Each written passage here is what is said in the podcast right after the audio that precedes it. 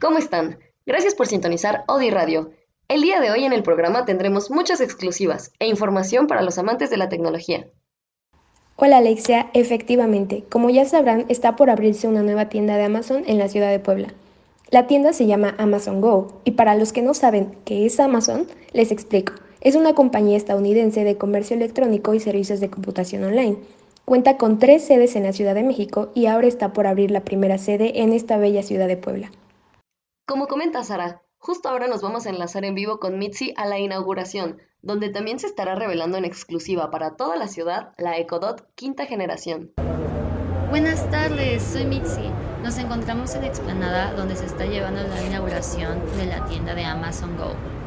Como ya comentaron mis compañeras en cabina, es la primera tienda en la ciudad de Puebla.